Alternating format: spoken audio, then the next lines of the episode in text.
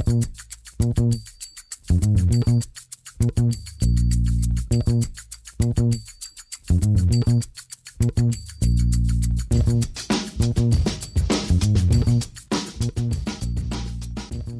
damit hallo und herzlich willkommen zu Football Rausch. Mein Name ist Tim Rausch. Schön, dass ihr wieder eingeschaltet habt. Wir sind beim vorletzten Team in der NFC East angekommen, den Dallas Cowboys. Wie immer am Anfang der Folge der Hinweis, ähm, ich freue mich sehr über jeden neuen Zuhörer, jede neue Zuhörerin. Wenn ihr also Cowboys-Fans im Freundeskreis habt oder generell Football-verrückte Leute, die hier jeden zweiten Tag ein neues Team vorgestellt bekommen wollt, äh, wollen, wollen, äh, dann sind die hier an der richtigen Adresse und ich würde mich sehr freuen, äh, wenn der Podcast hier weiterempfehlt wird, äh, wenn euch hier diese Serie gefällt. Und die Cowboys, äh, die sind heute Thema.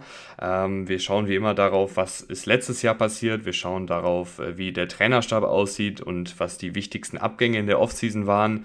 Dann geht es rein in den Kader, in die Detailanalyse. Und ganz am Ende geben wir noch einen Ausblick darüber, wo denn die Reise für die Cowboys hingehen könnte. Letztes Jahr sind die Cowboys mit 12 und 5 durch die reguläre Saison marschiert, äh, sind dann aber in der Divisional Round an den 49ers gescheitert.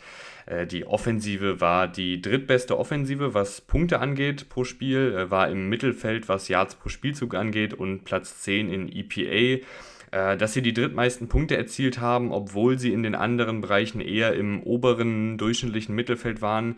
Das hängt natürlich an vielen Faktoren, besonders aber daran, dass sie die beste Red Zone Offensive hatten und die Defensive die meisten Turnover produziert hat. Also die Cowboys hatten dann dadurch natürlich auch hin und wieder gute Field Position und waren dann enorm effizient, sobald es in die Red Zone ging. Da waren sie, wie gesagt, die beste äh, Offensive der Liga.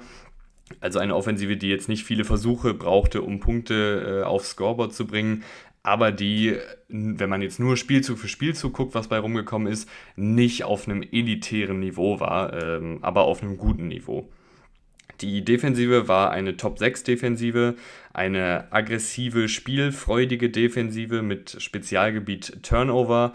Ähm, keine Defensive, die jetzt nichts zugelassen hat, aber eine Defensive, die immer wieder Spieler an sich gerissen hat, die auch auf Interceptions und Fumbles gegeiert hat. Ich habe auch das Gefühl, dass das äh, vom Coaching-Staff so gewollt ist, weil die Cowboys da immer in den letzten Jahren äh, unter Dan Quinn weit oben sind, was die Turnover angeht. Also eine sehr, sehr ähm, ja, spielfreudige Defensive, die äh, mit den Turnovern dann eben auch auf ein elitäres Niveau kommt. Wo wir gerade beim Trainerstab sind, äh, der ist ein wenig geändert worden. Äh, Head Coach ist noch immer Mike McCarthy, der, das finde ich, gut macht. Ich glaube, dass man bei ihm immer noch ein paar Kritikpunkte hat, was zum Beispiel das Game Management angeht, was Entscheidungsfindung angeht, äh, gerade in ganz, ganz kritischen Situationen. Aber man kann auch jetzt nicht ähm, irgendwie schlecht reden, dass er kein guter Coach ist. Ich muss sagen, ich hatte damals, als er verpflichtet wurde, ein bisschen Bedenken, ähm, weil ich fand, bei den Packers ist er so ein bisschen gerade ja, gegen Ende seiner Amtszeit so ein bisschen untergegangen und war jetzt nicht mehr so das heiße Eisen. Ich finde aber, dass er bei den Cowboys alles in allem abzüglich der durchaus angebrachten Kritikpunkte einen guten Job gemacht hat.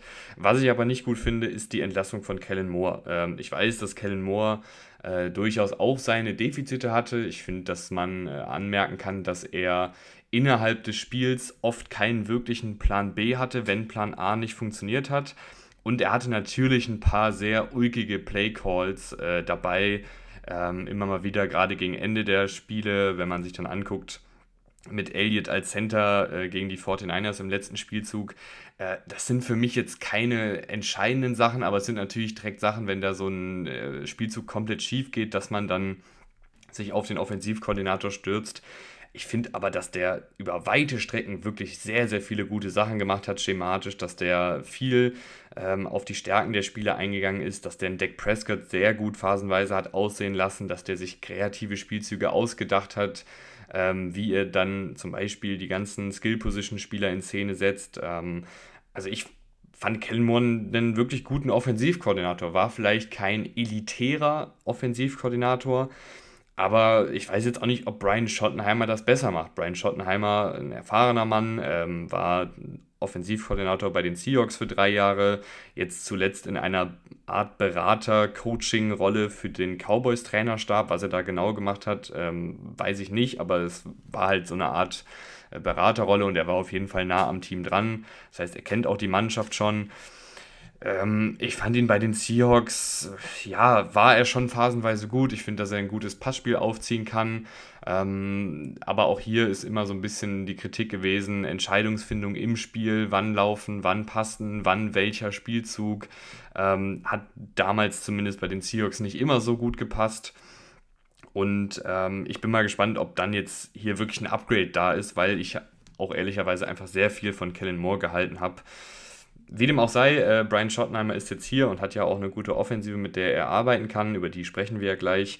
Defensivkoordinator ist immer noch Dan Quinn. Auch der hat sich, finde ich, wirklich äh, bewiesen wieder als, als Koordinator. War ja bei den Falcons Head Coach lange Zeit und da war die Defensive dann nicht so gut. Dann hat man sich so ein bisschen gefragt, kann er das noch auf einem äh, wirklich sehr, sehr guten Niveau? Und ich finde, die letzten Jahre haben gezeigt, auf jeden Fall und ähm, hat hier auch wirklich für die Entwicklung einiger Spieler gesorgt, ähm, findet auch immer wieder spannende Rollen für die Spieler und weiß, wie er die perfekt einsetzen kann. Also Dan Quinn, finde ich, hat sich wirklich, wirklich äh, als einer der, äh, ja, wenn nicht sogar als einer der besten Defensivkoordinatoren ähm, der Liga etabliert und ähm, seine Karriere wieder so ein bisschen äh, in Gang gebracht, nachdem er bei den Falcons äh, in den letzten Jahren als Head Coach da nicht mehr so viel ging. Schauen wir noch kurz auf die Abgangsseite. In der Offensive ist ja bekanntlich Ezekiel Elliott nicht mehr da ich glaube, das ist jetzt kein riesen, riesen Verlust, aber es ist jetzt auch kein Verlust, den man einfach äh, wegwischen kann, nur weil Elliott die letzten Jahre jetzt nicht mehr ganz auf dem hohen Niveau gespielt hat, wie er davor gespielt hat. Äh, war der immer noch ein sehr guter Pass Protector, war eine sichere Anschlussstation, hat immer auch noch Yards rausgeholt und äh, war dann für die harten Yards und die kurzen Yard-Situationen durchaus zu gebrauchen. Also der hatte, finde ich, schon immer noch einen sportlichen Mehrwert. Ähm, mal gucken, wie sie das auffangen, reden wir gleich drüber. Äh, in der Offensive Line ist Conor McGovern nicht mehr da. Der war so, äh, ja, der Mann für alles. Also hat äh, jegliche Position bekleidet, immer da, wo es gebrannt hat, da, wo mal sich jemand verletzt hat. Ich fand, das war ein sehr wertvolles Stück für diese Offensive Line. Auch noch ein junger Spieler, der ist auch nicht mehr da. Der hätte dieses Jahr wahrscheinlich auch nicht gestartet, weil diese Offensive Line eben so gut besetzt ist. Aber als sechster Offensive Liner, der früher oder später bei Verletzungen reinkommt, auf jeden Fall sehr, sehr gut. Und das äh, Receiving Game hat auch ein paar Abstriche hinnehmen müssen. Dalton Schulz ist nicht mehr da, ein ähm, rundum solider Tight End, würde ich sagen, der eine gute Chemie mit Prescott hatte. Noah Brown und T.Y. Hilton auf Receiver nicht mehr da, aber das waren jetzt auch keine absoluten Leistungsträger. In der Defensive sind zwei Anthonys nicht mehr da, einmal Anthony Brown und einmal Anthony Barr. Beides auch, glaube ich, verkraftbare Abgänge. Gehen wir rein in den Kader und da fängt wie immer alles an mit der Quarterback-Diskussion. Dak Prescott, ähm, einen Quarterback, den ich seit Jahren ziemlich kritisch gesehen habe im Vergleich zum Konsens. Also ich war immer ein bisschen vorsichtiger bei Prescott, gerade wenn es so darum ging, äh, dass er ein elitärer Quarterback ist, habe ich immer gesagt, hm, da fehlt mir so ein bisschen der Hit-Faktor, da fehlen mir auch ein paar Anlagen. Ähm, dafür ist er dann nicht gut genug, dass ich ihn da in diese Riege reinpacken würde.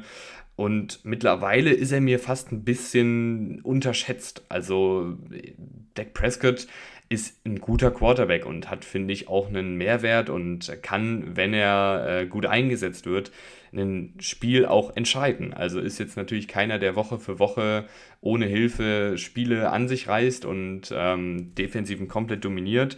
Aber ich fand, was ich dann auch nochmal gesehen habe, ähm, einfach ein sehr, sehr guter Game Manager. Und das hat, finde ich, auch einen Wert in der NFL. Der ist unfassbar gut darin, vor und nach dem Snap zu lesen, was die Defensive macht. Der ist ein akkurater Quarterback, der findet seine Lücken, der findet seine Matchups, der geht seine Reads schnell durch. Ähm, er ist nicht der allerbeste Athlet, er hat nicht die allerbesten physischen Anlagen, was so das vertikale Passspiel angeht, was jetzt Improvisationsfähigkeiten angeht. Das war vor den Verletzungen vor ein paar Jahren, finde ich, auch nochmal ein bisschen explosiver einfach, wenn er da außerhalb der Playstruktur improvisieren musste. Das ist nicht mehr ganz so da, aber durchaus ein, ein guter Ballverteiler, der alle Bereiche des Feldes bedienen kann der aber manchmal eben so ein bisschen diesen It-Faktor aus unterschiedlichen Gründen ähm, vermissen lässt. Ich glaube aber, dass man mit Dak Prescott auf jeden Fall einen Super Bowl gewinnen kann, ähm, aber dafür muss natürlich auch um ihn herum viel stimmen. Ich glaube, das ist auch klar. Dahinter ist äh, Cooper Rush, ein guter Backup, der auch schon ein paar Einsatzminuten bekommen hat. Ich glaube, dass man mit dem als Backup sehr gut leben kann, wenn der reinkommt. Äh, der kennt die Offensive, beziehungsweise jetzt kennt er die Offensive nicht mehr mit Brian Schottenheimer, aber der ist ein erfahrener Mann, der ist das schon länger, äh, der Backup bei den Cowboys.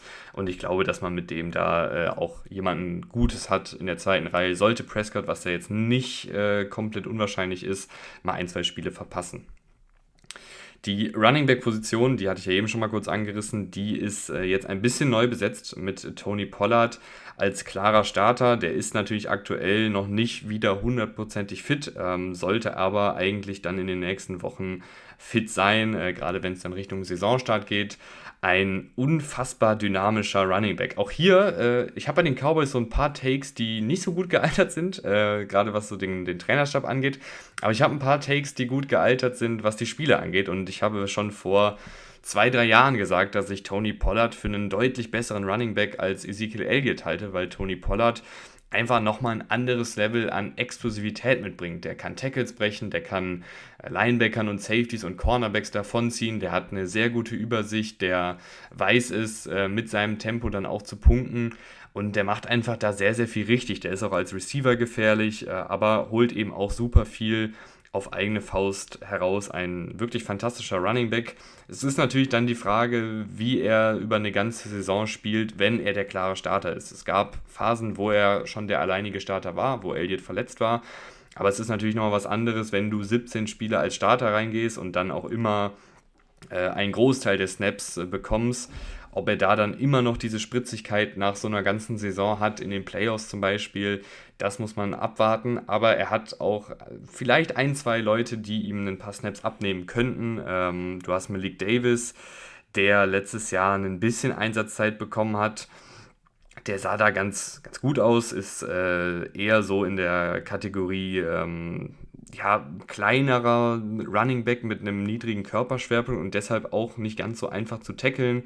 Äh, hat auch ein paar gute Aktionen als äh, Receiving Back gehabt. Und ich glaube, der könnte sich vielleicht hier wieder in den Kader spielen, war ein Undrafted Free Agent 2022. Und du hast ähm, noch Leute wie äh, Rico äh, Dordel, ich weiß, weiß nicht, ob man ihn so ausspricht, es tut mir leid, wenn man ihn nicht so ausspricht, äh, der nochmal ein bisschen mehr Physis mitbringt. Äh, Gleiches gilt auch für Hunter Lübke. Äh, da bin ich mir gerade nicht sicher, ob sie ihn wirklich als rein Running Back einplanen oder ob da auch noch so eine Art Fullback-Rolle vielleicht geplant ist. Aber äh, Lübke bringt auf jeden Fall nochmal deutlich mehr Masse mit, also gerade dann für Goal-Line-Situationen. Und ein Spieler, über den wir natürlich reden müssen nach einem sehr, sehr vielversprechenden Debüt, ist äh, Deuce Vaughn, der wirklich äh, sehr, sehr gute Aktionen hatte. Ein, ein toller Ballträger, ein sehr, sehr kleiner, äh, sehr, sehr leichter Running Back, aber der hat so einen niedrigen Körperschwerpunkt, der ist so agil und spritzig, dass der das äh, wirklich in der ersten Preseason-Woche sehr gut gemacht hat und das sehr vielversprechend aussah. Also wenn man den vielleicht situativ auch mal reinwerfen kann, äh, wäre das nicht verkehrt, weil der eben mit seiner Agilität und Spritzigkeit äh, durchaus auch mal ein, zwei First Downs erlaufen kann oder als Receiving-Option aus dem Backfield vielleicht äh, eingesetzt werden kann. Einfach eine super coole Story. Äh, du hast auch noch Ronald Jones, der ist allerdings suspendiert. Also mal gucken, ob der dann überhaupt noch äh, im Kader sein wird. Aber das ist ja auch ein Spieler, der schon seine Snaps in der NFL gesehen hat, der auch eine gute Athletik mitbringt, aber einfach die letzten Jahre nicht mehr so richtig in Fahrt gekommen ist. Also es hängt aber hier am Ende des Tages wahrscheinlich sehr, sehr viel von Tony Pollard ab. Ich fände es auch nicht verkehrt, wenn man noch vielleicht einen Routinier holt, der ein bisschen Physis mitbringt. Oder ob man natürlich dann sagt, man setzt jetzt hier auf einen Hunter Lübke für diese Situation. Ein Routinier fände ich da aber auch nicht verkehrt. Da gibt es ja viele Running Backs, die kannst du für ein Jahr zwei Millionen verpflichten und die tragen dir dann die Pille irgendwie 50 Mal in diesen äh, Situationen, wo du nur ein paar Yards brauchst. Gehen wir rüber auf Thailand. Auch da ist ähm, jemand Neues in der Starterrolle. Das ist wahrscheinlich ein Jake Ferguson erstmal. Ähm, ich hatte damals im Draft gesagt, dass er prinzipiell Dalton Schulz ist vom Spielertyp her, also auch so ein sehr guter Allrounder mit guten Receiving-Fähigkeiten, mit guten Blocking-Fähigkeiten, alles nicht auf einem äh, elitären Niveau, wo man vom Hocker fällt, wenn man sieht, was Jake Ferguson macht. Aber das war ja bei Dalton Schulz auch nie der Fall. Dalton Schulz war auch immer ein, ein guter Allrounder in jeglichen Bereichen des Spieles und Jake Ferguson kommt da für mich auch ran an dieses Niveau, gerade wenn er dann jetzt hier eine prominente Starterrolle bekommt. Die ist aber eigentlich gar nicht so sicher, weil auch ein Luke Schoonmaker ähm, durchaus da als Zweitrundenpick dieses Jahr Anspruch drauf hat.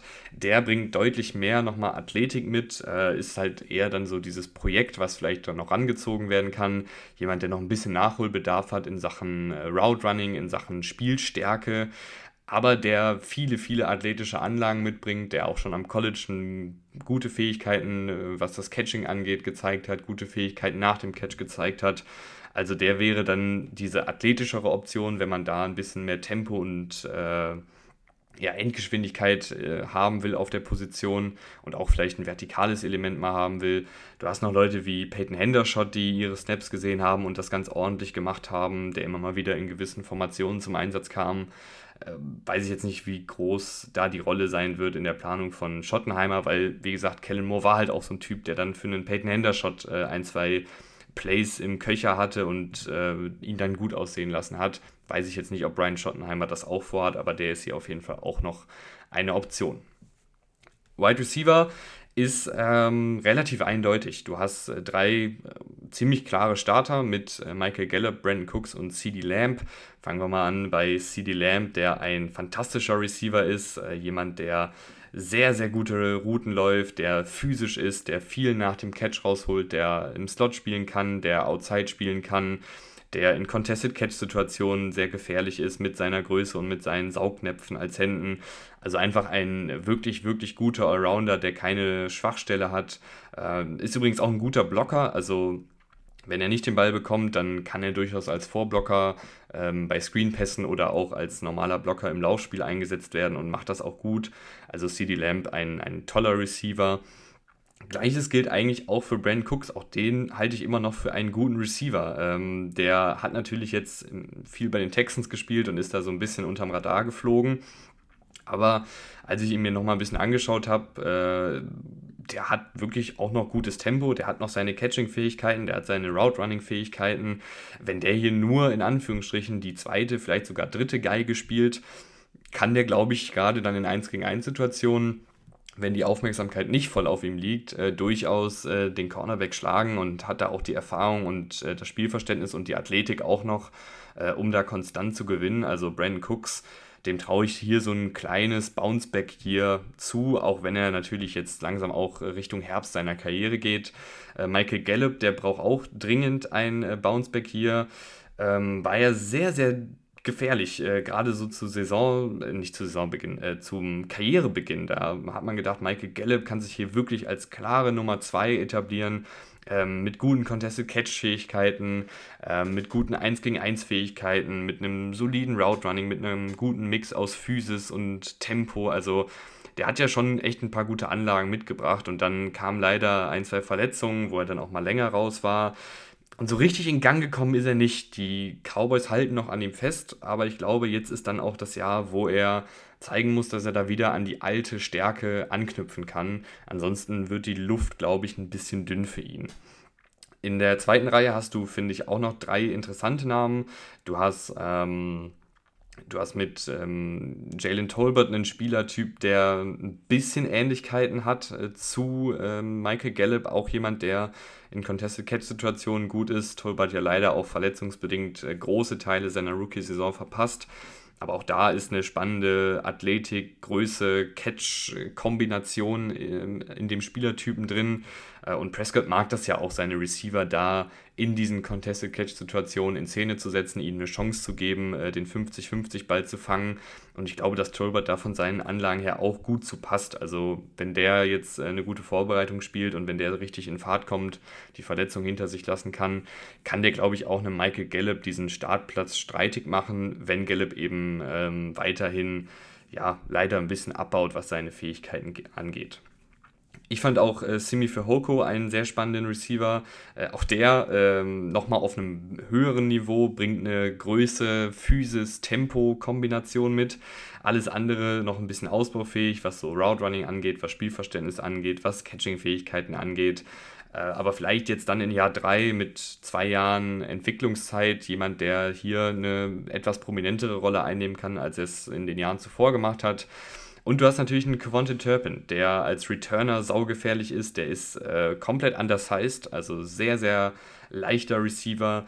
Den kannst du aber durchaus, denke ich mal, situativ einbinden. Wollen sie jetzt ja auch in der Preseason mal ausprobieren, wie er sich da so schlägt als wirklicher Wide Receiver äh, und nicht nur als Return-Spezialist. Und der würde natürlich dieser Offensive auch nochmal so ein Explosivitäts- und Tempo-Element mitbringen und Fähigkeiten nach dem Catch mitbringen ähm, und auch eine Kreativitätsoption sein, wenn man eben ein paar Trickspielzüge spielen will, wenn man Screenpässe, Endarounds, Jet Sweeps, Touchpässe und all sowas machen will, ist der Turpin vielleicht auch eine gute Anspielstation dafür.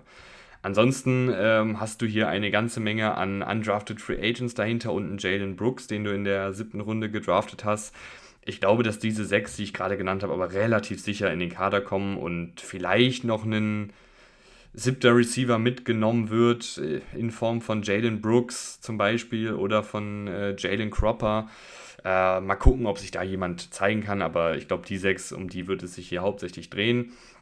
Ähm, das sind so die, die klaren äh, sechs Jungs, die wahrscheinlich dann auch die Snaps sehen werden ähm, und aller Voraussicht nach eben Brandon Cooks, CD Lamb und Michael Gallup wahrscheinlich als Starter. Schauen wir in die Offensive Line, die nach wie vor sehr, sehr gut besetzt ist. Äh, du hast ja äh, Conor McGovern zum Beispiel verloren, aber der war ja nicht mal ein Starter und das heißt schon eine ganze Menge, weil hier die Offensive Line wirklich sehr, sehr gut zusammengesetzt ist. Du hast Tyron Smith als Left Tackle, der letzte Saison auch wieder mit Verletzungen zu kämpfen hatte, ja, in seiner in seinen letzten Jahren immer mal wieder verletzungsbedingt auch ausgefallen ist, mal länger, mal kürzer, aber immer mal wieder Wehwehchen hatte, ist natürlich jetzt auch schon 32, hat schon sehr, sehr viele NFL-Snaps gespielt.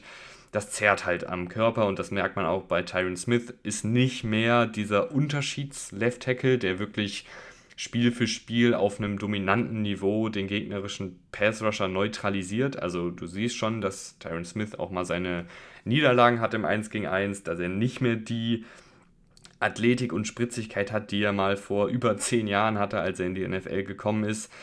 Aber der Typ ist halt immer noch sehr erfahren, der ist technisch sehr sauber, der ähm, hat natürlich auch immer noch seinen Körper und seine Athletik, die nicht mehr auf dem elitären Niveau ist, aber immer noch auf einem guten Niveau ist. Es ist halt mittlerweile in Anführungsstrichen nur noch ein guter Starter, was aber für einen Left Tackle kein Thema ist. Auf Left Guard wird wahrscheinlich Tyler Smith äh, spielen, der letztes Jahr eine wirklich sehr, sehr gute Rookie-Saison hatte. Ein, ähm, ich wollte gerade fast sagen Motherfucker, aber der spielt wirklich wie ein wie ein Giftzwerg. Aber der ist halt kein Giftzwerg, sondern der ist 2 Meter und 130 Kilo schwer. Also ähm, der ist äh, ein sehr, sehr guter Laufblocker, der spielt super physisch, der hat natürlich noch ein bisschen Nachholbedarf in einigen technischen Bereichen des Spieles, aber ein junger, aufstrebender Guard, der vielleicht dann auch eines Tages für Tyron Smith auf Tackle übernehmen kann und wird, äh, aber jetzt erstmal hier auf der Guard-Position zu Hause ist und da eben mit seiner Physis und mit seiner Spielstärke ähm, einen positiven Mehrwert für das Team hat. Äh, Tyler Bierdasch, Center, äh, komplett unspektakulär, aber äh, jetzt eben hier seit einiger Zeit der Starter, macht das jedes Jahr solide, aber keiner, der jetzt Bäume ausreißt, dafür fehlt es ihm einfach ein bisschen an physischen Anlagen. Ähm, right Guard Zach Martin, den kennt man ja auch, äh, der ist hier auch schon seit vielen, vielen Jahren auf einem sehr, sehr guten Niveau. Letztes Jahr ein, zwei Spiele gehabt, wo er nicht mehr ganz so dominant war, ähm, wo vielleicht dann jetzt auch mit 32 so ein bisschen das Alter an ihm nagt, aber immer noch ein sehr guter Starter, also äh, da mache ich mir gar keine Sorgen. Und auf Right Tackle Terence Steely, der auch ein junger Spieler ist, der auch eine Menge Physis mitbringt und jetzt im letzten Jahr dann einen wirklich großen Schritt nach vorne gemacht hat. Gerade dann im Laufblocking ziemlich dominant war, im Passblocking wie Tyler Smith, auch ein bisschen ausbaufähig noch, was die technischen Fertigkeiten angeht. Äh, wird da manchmal ein bisschen ausgehebelt, wird manchmal technisch ein bisschen, ähm, ist manchmal technisch ein bisschen im Hintertreffen aber auch ein echt äh, guter Starter. Also du hast hier fünf Jungs, die alle letzte Saison schon zusammengespielt haben, die alle eine enorme Qualität mitbringen. Bei Tyron Smith und Zach Martin merkt man manchmal ein bisschen das Alter. Aber die sind halt immer noch gute Starter äh, und da mache ich mir gar keine Sorgen. Also diese Offensive Line wird auch nächste Saison, wenn da alle fit bleiben, ähm, verdammt gut sein.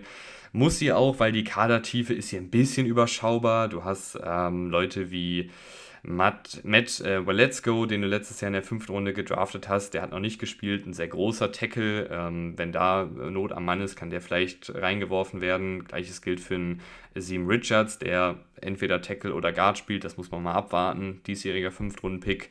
Du hast noch einen Josh Ball, der immer mal wieder reingeworfen wird äh, oder reingeworfen wurde. Ist okay. Äh, Chuma Eduga, das gleiche. Der hat auch schon das ein oder andere Team hinter sich. Ähm, also auch jemand, der reingeworfen werden kann, wenn es mal brennt, aber du hast hier wirklich keine sonderlich gute Kadertiefe. Alec Lindstrom auf Center, athletischer Center 2020, äh, 2022, undrafted Free Agent in der Liga gewesen. Der bringt ein paar physische Anlagen mit, gerade im Laufblocking mit seinem Tempo, aber ist halt sehr, sehr leicht. Also ist jetzt auch nicht so der beste Starter dann wahrscheinlich, hat bisher auch noch nicht in der NFL gespielt. Äh, aber die Kadertiefe ist hier nicht äh, das große Prunkstück es geht hier halt wirklich um die fünf Starter, die, wenn sie zusammenspielen, sehr, sehr gut sein können. Gehen wir rüber in die Defensive, die äh, relativ gleich geblieben ist und äh, punktuell verstärkt wurde. Du hast äh, in der Defensive Line Marcy Smith geholt als Nose Tackle und gleichzeitig noch Jonathan Hankins behalten. Das finde ich sehr, sehr gut. Ich finde, man hat gemerkt, dass die äh, Defensive einfach besser spielt, wenn da ein richtiger Nose Tackle drin ist.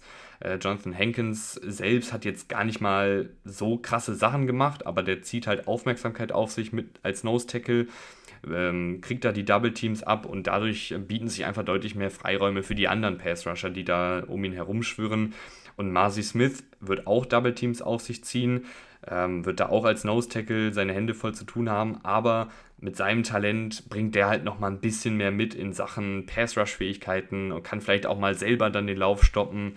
Ähm, man sieht da ja manchmal jetzt schon Highlights aus dem Training Camp, wo er wirklich äh, sehr, sehr gute Szenen hat. Also da bin ich mal sehr gespannt, äh, was da die Entwicklung machen wird. Ein sehr vielversprechender Defensive Liner mit sehr, sehr guten Anlagen.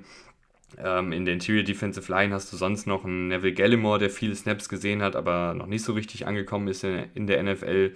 Gerade in der Laufverteidigung wird er einfach zu häufig äh, aus seiner Gap geschoben. Ähm, also nicht jemand, auf den ich da unbedingt setzen würde. Äh, Chauncey Goldston hat das ganz ordentlich gemacht als Defensive Liner. Der bringt auch ein bisschen was mit im, im Pass Rush. Ist da durchaus ordentlich. Äh, ehemaliger Drittrunden-Pick. Gleiches gilt für Osa Odegizuwa, ähm, der auch ein bisschen was im Pass Rush mitbringt, der auch mal auf Quarterback-Jagd gehen kann mit ein paar spannenden athletischen Anlagen, ein bisschen kleinerer, flinkerer äh, Defensive Tackle. Das sind so deine, deine Backups. Ähm, Quinton Bohanna hat auch hier seine Snaps gesehen ähm, als ja, Nose Tackle, Defensive Tackle, aber ist eigentlich bisher auch noch nicht so richtig positiv aufgefallen. Ähm, das sind so deine Interior Defensive Line Starter und Backups. Ähm, auf Defensive End oder auf Edge, äh, wie auch immer man das nennen will, die Cowboys schieben da ja auch immer gerne rum, hast du vor allen Dingen DeMarcus Lawrence und Micah Parsons. DeMarcus Lawrence immer noch ein sehr, sehr guter Spieler, ein super spielintelligenter Mann, äh, der sehr, sehr viel diagnostiziert, gerade in der Laufverteidigung, der aber auch immer noch gute Fähigkeiten mitbringt als Pass-Rusher, bisschen Matchup-abhängig. Also wenn er gegen Tackles kommt, die mit seiner Physis klarkommen, dann ist er meistens nicht ganz so effektiv. Aber wenn er gegen Tackles und Guards spielt, die mit seiner Physis nicht klarkommen, dann macht er wirklich auch seine Plays äh, und ist halt mit seiner Erfahrung da auch noch extrem wichtig in der Laufverteidigung. Und Micah Parsons muss ich, glaube ich, gar nicht groß besprechen. Der Mann hat letztes Jahr über 1000 Steps gespielt, der wird variabel eingesetzt, der ist, finde ich, immer noch ein bisschen am Freestylen, was so seine Pass-Rush-Form angeht. Also äh, ich würde jetzt nicht sagen, dass er technisch der allerbeste ist, aber er ist halt so ein instinktiver Typ, dass der da mit rudernden Armen mehr oder weniger ankommt und man hat das Gefühl, der macht da eine kleine Improvisationsshow und es klappt einfach immer, weil der so krasse Anlagen mitbringt weil der so ein gutes Gefühl dafür hat, wann er zum Beispiel einen Spin-Move auspackt, wann er einfach äh, am Tackle vorbeirennt, wann er mit seiner Power einfach durch den Tackle hindurch rennt. Also der hat da ein sehr, sehr gutes Gefühl für, der kann auch in Coverage mal eingesetzt werden äh, und da kann man dann ein paar spannende Formationen machen. Der ist in der Laufverteidigung auch gut mit seiner Athletik, also ein absolut fantastischer Pass-Rusher. Du hast aber, finde ich, ja auch eine ganz gute Kadertiefe. Also ein Dorrance Armstrong spielt viele Snaps, äh, ist ein rundum solider Edge-Rusher, der sowohl den Lauf als der sowohl den Lauf verteidigen kann, als auch als Passrusher hin und wieder mal gut ist. Sam Williams ähm, bringt auch viele gute Anlagen mit, äh, ein athletisches Projekt, was im ersten Jahr schon echt gut funktioniert hat als Passrusher. Dante Fowler auch so ein Pass-Rush-Spezialist, also ich glaube, dass man da auch mal gut rotieren kann, dass jetzt äh, der Marcus Lawrence und Micah Parsons nicht alles nett spielen müssen, sondern dass man da vielleicht auch kreativ mal mit, also es würde mich nicht wundern, wenn Dan Quinn so verrückt ist und zum Beispiel mit äh, Sam Williams und DeMarcus Lawrence als Interior Defensive Liner spielt und dann Dante Fowler und Micah Parsons als Edge Rusher bei sehr, sehr offensichtlichen Pass Rush Situationen. Äh, ich traue da Dan Quinn alles zu und ich denke auch, dass man hier das Spielermaterial hat, um ein bisschen rum zu experimentieren. Gehen wir auf die äh, Linebacker-Position, die ist äh, relativ übersichtlich. Äh, du hast Leighton Vander Esch als Starter, der ist grundsolide, natürlich nicht mehr der Rookie of the Year-Typ von vor ein paar Jahren, aber der hat wirklich hier seine Karriere wieder in Gang gebracht. Der ist ein Leader, der ist ein guter Tackler, der hat gute Coverage-Instinkte und macht das einfach ordentlich. Ähm, Demon Clark fand ich damals auch sehr, sehr gut, den Draft-Pick. Der ist letztes Jahr dann auch erstmals aufs Feld gekommen ähm, gegen Ende der, der Saison und hat da auch gute Sachen gezeigt. Einer, der verletzungsbedingt im Draft gefallen ist, aber der viele, viele gute Anlagen hatte. Also ich hätte ihn auch eine Runde eher gedraftet äh, anstelle von einigen Teams und hier hat man vielleicht den nächsten vielversprechenden äh, Spieler gefunden ähm, in den späteren Runden. Also Damone Clark, den würde ich auf jeden Fall mal im Auge behalten, weil der wirklich viele, viele gute Sachen am College gezeigt hat. Äh, du hast ja auch noch Leute wie Jabril Cox, auch der so ein athletisches Projekt, das hat noch nicht so ganz funktioniert. Malik Jefferson äh, von den äh, Ravens kommt er, glaube ich, ehemaliger Linebacker der Ravens gewesen konnte bisher so gar nicht in der NFL sein, sein Können zeigen, vielleicht jetzt hier bei den Cowboys. Ich bin mal gespannt, was man mit äh, DeMarvion Overshawn plant, ob man den als Linebacker einplant oder eher als Safety. Ich könnte mir vorstellen, dass er eher so diese Dimebacker-Rolle von Jaron Curse übernimmt, der äh, verletzungsbedingt immer mal wieder ausgefallen ist und jetzt auch nicht gerade der Jüngste ist. Mal gucken, was man mit dem hat, aber DeMarvion Overshawn bringt auch viele gute athletische Eigenschaften mit. Äh, also du hast hier echt einen, einen grundsoliden Linebacker-Room und ich glaube mit Demont Clark auch jemanden, der sich als Starter dann nochmal weiterentwickeln kann.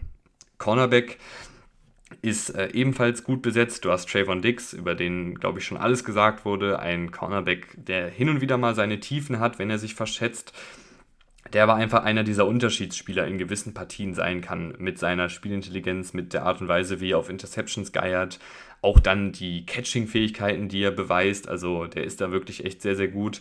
Hat das, finde ich, auch ein bisschen abgestellt, also ich finde, er zockt nicht mehr ganz so viel wie früher, sondern ist da durchaus manchmal ein bisschen konservativer äh, und das schadet ihm auf jeden Fall nicht. Auf der anderen Seite hast du jetzt einen sehr, sehr erfahrenen Mann, der letztes Jahr sehr gut gespielt hat, äh, mit Stefan Gilmore, ähm, ein wirklich fantastischer Cornerback, der Man-Coverage spielen kann, der Zone-Coverage spielen kann und einfach enorm spielintelligent ist und auch noch die Anlagen dafür hat, auch wenn er jetzt schon fast 33 Jahre alt ist, hat er letztes Jahr noch gezeigt, dass er auf einem guten Niveau spielen kann. Äh, Dix und Gilmore auch zwei gute Laufverteidiger mit ihrer Größe und Physis, also da macht man auf jeden Fall nichts verkehrt. Dahinter hast du noch Leute wie Deron Bland und äh, Jordan Lewis, die schon ihre Snaps gesehen haben. Deron Bland hat das, finde ich, letztes Jahr auch ordentlich gemacht, dafür, dass er äh, als Fünftrunden-Pick erst zum Team gekommen ist. Ähm, durchaus gute Sachen gezeigt in der Laufverteidigung und in Pass-Coverage. Äh, natürlich jetzt nicht auf einem elitären Niveau, aber das wäre auch deutlich zu viel erwartet. Wer nicht so bisher in Fahrt gekommen ist, ist Calvin Joseph. Da hat man sich, glaube ich, ein bisschen mehr erhofft als Zweitrunden-Pick der viele, viele athletische Fähigkeiten mitbringt, aber einfach er noch zu oft geschlagen wird. Also manchmal einen Schritt zu spät ist, dann die, den Kopf nicht rumbekommt ähm, und dann einfach auch vertikal geschlagen wird, obwohl er die Athletik hätte, um da eigentlich mitzuhalten. Hm, vielleicht jemand, der sich noch entwickeln kann, mit ein bisschen mehr Zeit, aber ich glaube, die, die Uhr tickt da auf jeden Fall. Äh, Gleiches gilt für eine Sean Wright, ehemaliger Drittrunden-Pick. Auch der hat sich nicht so richtig entwickelt. Auch der bringt eigentlich gute Anlagen mit einem sehr großgewachsener Cornerback. Ähm, Israel ähm, Mukwama kannst du noch mal reinwerfen, wenn du wirklich einen großen physischen Cornerback haben willst, der vielleicht, also ich könnte mir auch vorstellen, dass der mal einen Tight End äh, in Coverage nimmt. Ich bin auch mal gespannt, äh, wer dann hier die Slot-Cornerback-Rolle übernimmt. Äh, Jordan Lewis äh, hat das letzte Saison gemacht, hat das auch okay gemacht ist aber aktuell verletzt. Also mal schauen, ob sich da dann jemand ähm, empfehlen kann. Vielleicht ein Calvin Joseph, äh, der ja zumindest in der Laufverteidigung ein paar gute Sachen gemacht hat mit seiner Athletik und vielleicht ist dann ein Wechsel in den Slot nicht verkehrt. Gucken wir mal, was da so geplant ist. Aber du hast hier vor allen Dingen mit Trayvon Diggs und Stefan Gilmore zwei gute Starter. Du hast mit Jordan Lewis einen soliden Slot-Cornerback. Und du hast ja ein paar spannende Cornerbacks in der zweiten Reihe, die auch durchaus äh, Talent haben, die auch schon ein paar gute Sachen gezeigt haben. Zum Beispiel im Falle von Deron Bland. Also ich mache mir um diese Cornerbacks gar keine Sorgen. Gleiches gilt auch für die Safety-Position. Da hast du äh, ein sehr gutes Duo, Donovan, Donovan äh, Wilson und äh, Malik Hooker, die beide sehr, sehr gut im Vorwärtsgang sind, äh, beides gute Tackler sind, auch eine gute Physis mitbringen in der Laufverteidigung. Malik Hooker nochmal ein bisschen athletischer, instinktiver in der Pass-Coverage, spielt dann auch eher den, den tiefen Safety und Donovan Wilson eher den, den Box-Safety. Und äh, die können aber auch dann rotieren. Also da kannst du auch nach dem Snap und vor dem Snap äh, mit dem Gegner ein bisschen äh, Mindgames spielen, dass dann äh, rotiert wird. Aber beide machen das auf einem guten Niveau und äh, sind zwei gute Starter. Du hast eben auch noch äh, Jaron Curse, den ich eben angesprochen habe, der hier auch noch rumturnt. Also die Cowboys auch immer gerne mal mit drei Safeties auf dem Platz, könnte ich mir eben auch vorstellen, wenn dann die Slot-Cornerback-Rolle nicht besetzt werden kann, dass man dann einfach mit einem Jaron Curse als in Anführungsstrichen Slot-Cornerback oder Box-Safety spielt zusätzlich, weil der macht das auch echt gut. Der kann Tight Ends decken, der kann den Lauf verteidigen, der kann in Coverage äh, seine Instinkte zeigen, der kann auch mal als Pass-Rusher äh, eingesetzt werden. Also Jaron Kerr ist wirklich ein Schweizer Taschenmesser da hinten äh, in der Secondary. Äh, der ist auch ein guter Spieler. Also die Secondary hat einfach sau viele gestandene Starter, äh, die alle auf einem guten Niveau spielen und in der zweiten Reihe sind dann halt ein paar Spieler, wo man mal schauen muss, wie die sich entwickeln. Schauen wir dann auch, äh, was die Cowboys denn so ähm, rekordtechnisch äh, machen können in der kommenden Saison. Es ist natürlich wie immer in dieser Division, ich habe es jetzt schon bei den ähm, Giants und bei den Commanders gesagt, keine einfache Division. Du spielst äh, gegen die Commanders, äh, Giants und gegen die Eagles an Cowboys Stelle, äh, was alles schwierige Spiele werden können. Ähm, du hast dann gleichzeitig noch äh, Teams wie die Jets, die 49ers, die Chargers ähm, auf dem Programm. Die Seahawks und die Bills und Dolphins kommen auch noch zum Saisonende zusammen mit den Lions. Also da sind durchaus ein paar enge Partien dabei. Ich glaube aber trotzdem, dass dieses Team einfach so viele gestandene Starter hat, dass hier eigentlich auch das Team im Vergleich zum letzten Jahr ziemlich zusammengeblieben ist. Ja, du hast ein paar Abgänge, aber ich finde, du hast auch ein paar gute Neuzugänge.